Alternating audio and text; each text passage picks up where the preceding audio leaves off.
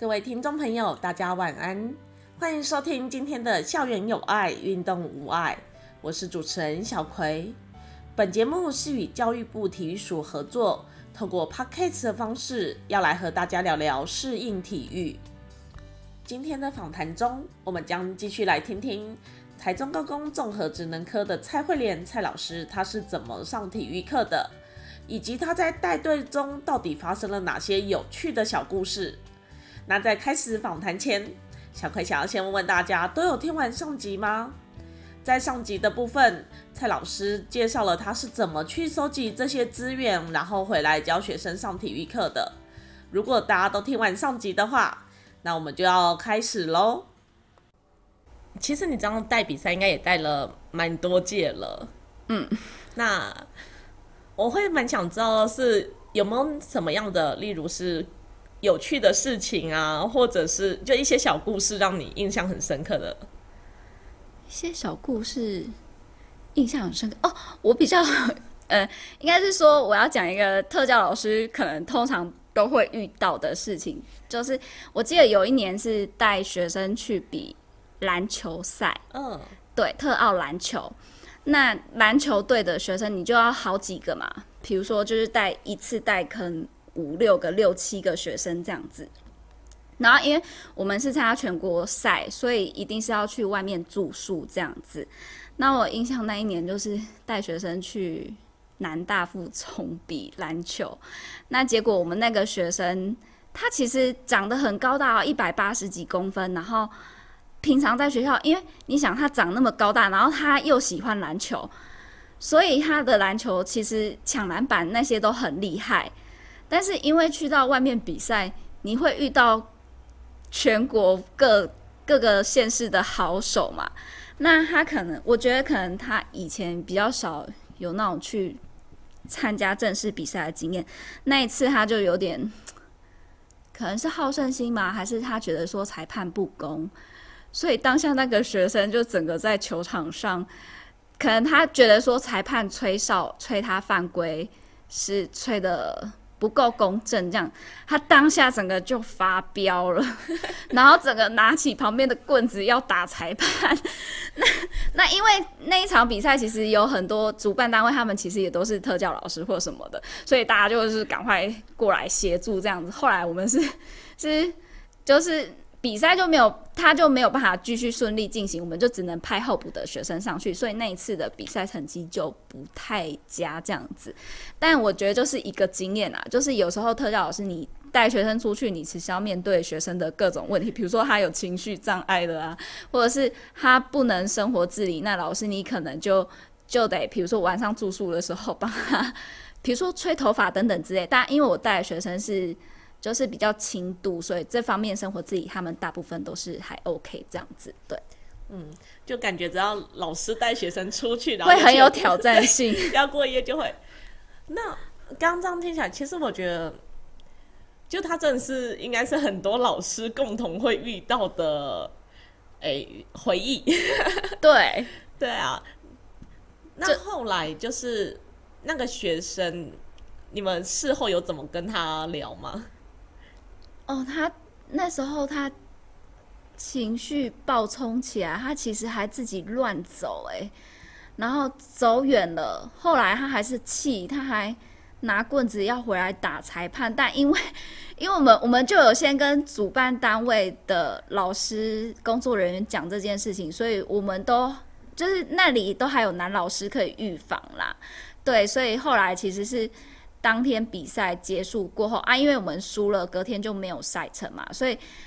原本我们是要可能是要好像是要多留一天嘛，篮球队多留一天，但我可能有点忘记，是因为当时候同行有我们学校另外一个老师，所以可能他们篮球就先回去，那呃我们同时有羽球比赛的人就还留着这样子，对，就是可能。你当下就得想出一个应变措施，这样子。我有想起一个，是我们之前在带那个桌球，然后我印象也很深，是那时候好像是比赛完吧，然后就看到某一队的孩子就哭，因为他就输了，然后就一直哭大哭。然后那时候我们的帮我们训练孩子桌球的教练就有说，其实他很喜欢看特教生，因为他自己不是特教老师。对，对，他说，但他很喜欢看特教生参加比赛，他觉得他们的情绪都很直接。就是其实他们赢了，他们会很开心，然后输了输了就大哭。对，然后他说，其实像我们的被所谓的社会化过后，我们被教导过后，就是哎，你赢了，但你也不可以太过的可能开心，人家会觉得你很骄傲啊，或什么。对，但他就说，他其实反而很喜欢学生这些很直接的情绪反应。就是他们还蛮单纯直率的，不过就是事后要怎么再去跟学生可能做沟通这一块，就要再教导这样子。我觉得他这也是一个机会教育，哎，对，对，就是其实我们在带队输赢真的都不是最重要的，对，就是呃，等于是学生可能平常在学校，如果说他们没有出去比赛，他们是学不到这些经验的。那如果真要带出去，其实特教就是带队的老师会比较辛苦一点，但是就是很难得，就是会有这种额外的学习，对学生来说会有这种额外的学习机会，这样子。那你在带学生参加比赛的过程啊，因为它都是一个比较长时间的，可能是训练或者是课程的安排和设计嘛。那透过运动或体育课，你有没有从学生身上就有感受到比较明显的进步或改变？就不一定是说他球会越打越好，而是生活上面或他的态度上面。嗯，我觉得会，他们会比较勇敢去尝试。然后，比如说学生如果他们出去外面比赛得奖，那其实他们回来学校是他们会变得比较有自信心。那有些学生，比如说。他可能之前是去比羽球，那可是他会发现说，哎，出去外面比赛其实让他获得很多成就感，所以其其实其他的运动项目他也都会愿意尝试。对，那因为学生出去比赛，他同时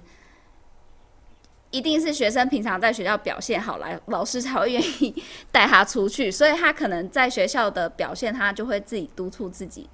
对我曾经就是有一个学生，他是。之前带他去比比过羽球，那比过滚球也有。那学生他就很愿意尝试各种比赛。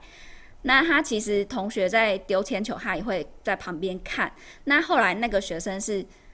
我们我又帮他报了自行车比赛，所以他那一年是刚好就是那个夏季特奥会的自行车选拔赛，他就有选上国手，他就去阿布达比出国去比赛。那比完赛回，因为你要成为国手，其实他又要有国家队的教练一个漫长的培训。那每一次培训他也都要到，不然就会被退训这样子。所以像比如说像像这样的选手，他们有办法经历过这么长的时间的培训，他们其实是非要非常自律。然后在学校这方面，我觉得因为这个运动带给他成就感，所以他在学校表现他就会。也很好，这样子。那过后，他去阿布达比比赛，虽然说没有得到前三名，但是好像也有第四、第五名。那回来之后，他其实也是蛮积极的，在参与，比如说接下来的其他的运动赛事，这样子。对，这样听起来真的觉得运动改变了这些孩子蛮多的，不管是生活态度或者是一些能力。对，那。有没有遇过？因为像我们之前在带学生滚球的时候，就有遇过那个自闭症的孩子，只要太阳一出来就很崩溃，就是为什么要有太阳，就会开始在那里陷入一个循环。那你们在训练过程有没有也有遇到，例如学生可能在某些关卡过不去啊，或者是真的太累，然后有一些反弹，或甚至是想要放弃？其实我有一年是。带滚球比赛是我们也是有一个自闭症学生，那个自闭症学生非常的高大，一百八十几公分，然后体重可能一百多公斤，就是他壮硕的那一种。对他，他其实在学校发飙，他曾经把老师就是甩到旁边去，然后整个发飙是要教官男教官会甩会摔跤的那种，才有办法制服他这样子。那其实那个学生他平常。在学校会有情绪问题，可是我上他的体育课，其实我偶然也发现说，他滚球好像真的相较班上同学比的还不错。那那一年我就想说，好吧，我帮你报特奥滚球，但我心里其实也有点怕，对我也有点怕带出去会发生什么意外这样子。对，那那一年其实带出去是因为这个学生会有问题嘛，所以可能导师就有帮忙联络说，爸爸当天也要陪同这样子，所以那一次出去是爸爸也有陪同。那啊，因为爸爸在身边，他就比较乖一点。那我那一次带出去其实是很战战兢兢，因为我怕他随时会。暴走或什么其他人，我们就真的是拦不住他这样子。但幸好那一那一次的比赛，他没有什么什么就是不好的情绪情绪反应这样子，他有顺利的出场一两次这样子。对，不过过后可能就是带带完之后，那个学生其实他平常就是上课比较被动啊，因为他长得又。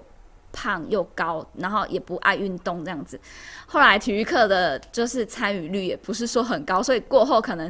因为他就没有那么积极，所以过后可能再再有滚球比赛，我就没有再带他出去了。但是有曾经有带他去一次过这样子，对。所以其实这一路上这也是遇过了各式各样的状况。对，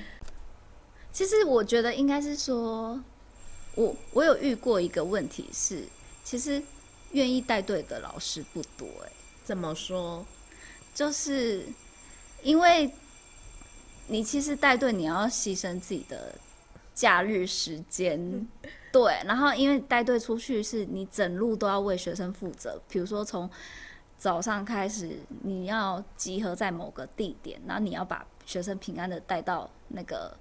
会场，那尤其是像我们，比如说我们就是尽量让学生学习搭乘大众运输，所以比如说像我们我们在台中南区嘛，啊，我们假设要去丰原体育场比赛，我们是要先去，比如说在那个火车站集合，那学生假设迟到了怎么办？那我们在火车站集合，坐到丰原去，那我们要走路到田径，走大概一点五公里到田径场去这样子，那比赛又是一整天。那你再把学生带回来，其实都超都已经超过你下班时间了，所以其实我像我现在在学校，就是愿意这样每次出来的同事真的不多，所以就是有愿意有这种热忱的老师，其实就是还是有，但是可能不会有这么多这样子，尤其有有时候。比如说有很多的比赛是在假日，那有的老师他可能就是有家庭、有小孩、有先生，那他可能假日要再带学生出来是比较不方便的。对，其实我觉得就是老师们很多特教老师们就是愿意投入带队或是训练这一块啊，我一直都觉得这件事情真的非常不容易。对，因为其实就像我们都知道，很多老师他其实有家庭、有小孩。那我自己刚开始在当老师那几年，其实我也会去带队，然后其他老师也都会说：“哦，你们好好哦，就是年轻还没有家庭，还没有家嘞，对，就是假日都还可以这样出来，因为他们有着孩子，其实有一定的难度。”对。那我们那时候有一个老师是，他会带队，然后他会带着他的女儿一起，但他女儿好像才三岁还四岁，就是很小。然后他有的时候也会说，其实可能带出来就回去，孩子发烧，婆婆可能就会开始觉得说，你就跟你说不要带什么的之类的。可是如果不把女儿带出来，可能家里又没有人顾。对对，所以其实我一直觉得，愿意投入这一块的老师，真是非常的有热忱。嗯，而且这真是额外的，就是这件事情其实真的没有说一定要做。对，就是你，这也不是说你当老师的义务或什么，就等于是你额外为学生创造一个舞台这样子。对，所以我觉得我一直很佩服，就是会去训练这孩子啊，然后带着孩子们一起去可能全国各地比赛的老师们。然后，其实像刚刚讲到有家庭这一点，就因为。你接下来，对我其实对，因为就是也有小孩，你接下来应该就对，也准备要有当妈妈有小孩了。那你这样是，你有预计接下来会停一阵子吗？还是就是可能比如说像我今年也是有带学生去全国生长运动会这样子，就今年举办在台东，怀胎七八个月的状况你带 对对对，就是会比较辛苦，所以我就连我老公都一起叫他陪我一起参加这样子，就是他他要可能要背我的行李。或那其实因为我们是台中市一起去嘛，那其他的其他学校的老师其实会也会蛮同理我的，那可能就会给予我一些协助或帮助。那同时学生可能年纪也比较大，他们就刚毕业，所以就也比较独立懂事了。对，就是我觉得其实有家庭不会构成说是一个阻碍，是假设说你家庭时间允许，那你们。你们全家也就是觉得做这件事情有意义，那就可以一起去做，这样把它换成一个家族旅游的感觉。对啊，我觉得其实这个想法也蛮好的。就是虽然刚刚这样问，但我以我自己认识的你啊，我就也会觉得，其实即使以后你有小孩，可能或许孩子一两岁时还比较不行，可是即使孩子只要大一点，我觉得你还是会继续。不管是参加各种研习啊，还是带呃训练学生体育啊，然后带学生参加比赛，对，就我觉得你不会停止这一块，就是希望有机会可以继续从事这一块这样子。因为因为我自己虽然是特教老师，不过我自己觉得说，假设我整天都坐在办公桌前面，然后整天都在教室上学课课程，我觉得我自己应我我。应该会 会疯掉还是什么？我就觉得比较无趣这样子。然后如果可以上体育课，就是跟学生一起运动，我也觉得比较开心这样子。对，就是虽然是上课，但其实也是这一个转换心情或者是转换工作节奏的。对，这样听起来真的蛮好的哎。所以我其实真的很期待，就是接下来还可以在各个比赛或者在脸书上看到你在继续分享你带比赛的故事。哎，我自己也是这么对自己自我期许，就希望那时候可以就是生完小孩子，然后可能大一点，妈妈有自己的空间的话，你也可以带着孩子一起。也是也是，对，就是孩子从小就看着其他大哥哥大姐。但我想要分享一个有趣的事情是，就比如说我在带学生上体育课的时候，其实肚子里的宝宝他们，比如说。听到那种打球的声音或者是挥拍的声音，其实他会他会踢呀，或者什么的。然后我就自己对，就是自己想说，哎，那希望我的小孩子以后也喜欢运动这样子。这样听起来很棒哎。对啊，就是我觉得，因为运动这件事情是真的很重要。那不管是对于我们呐，对于呃一般的孩子，或者是真是生长的孩子，甚至是可能长者。我觉得就是运动这件事情，我自己印象很深刻。就我们刚刚说，我们大学一起上的那个有氧舞蹈，对，我们那时候因为其实很多老师会在期中考周放假，我们第一次好像也熬过，就是姜老师说：“哎，老师下礼拜期中考，哎，能不能放假？”然后我真的这辈子一直忘不掉，是老师那时候给我们班上的回复是：二三十年后你不会记得你下礼拜考了什么。但是身体健康这件事情，你会在二三十年后感谢我没有放假。哎，真的是这样子。对，所以我觉得能继续坚持在这条路上，真的是一件非常棒的事。就不管怎样，都要逼自己要有 运动的习惯，这样。对啊，对。好哦，那今天真的非常非常开心，能邀请到慧莲，然后就我们算是一边聊你的近况，然后一边也回忆了我们之前可能大学时期的一些回忆，然后。我真的也很期待，然后也祝福，就是你接下来可以带着学生，就是创造更多的回忆。好，谢谢小葵，谢谢。好，那我们今天的校园有爱运动无爱就到这里，那我们下次见，拜拜，拜拜。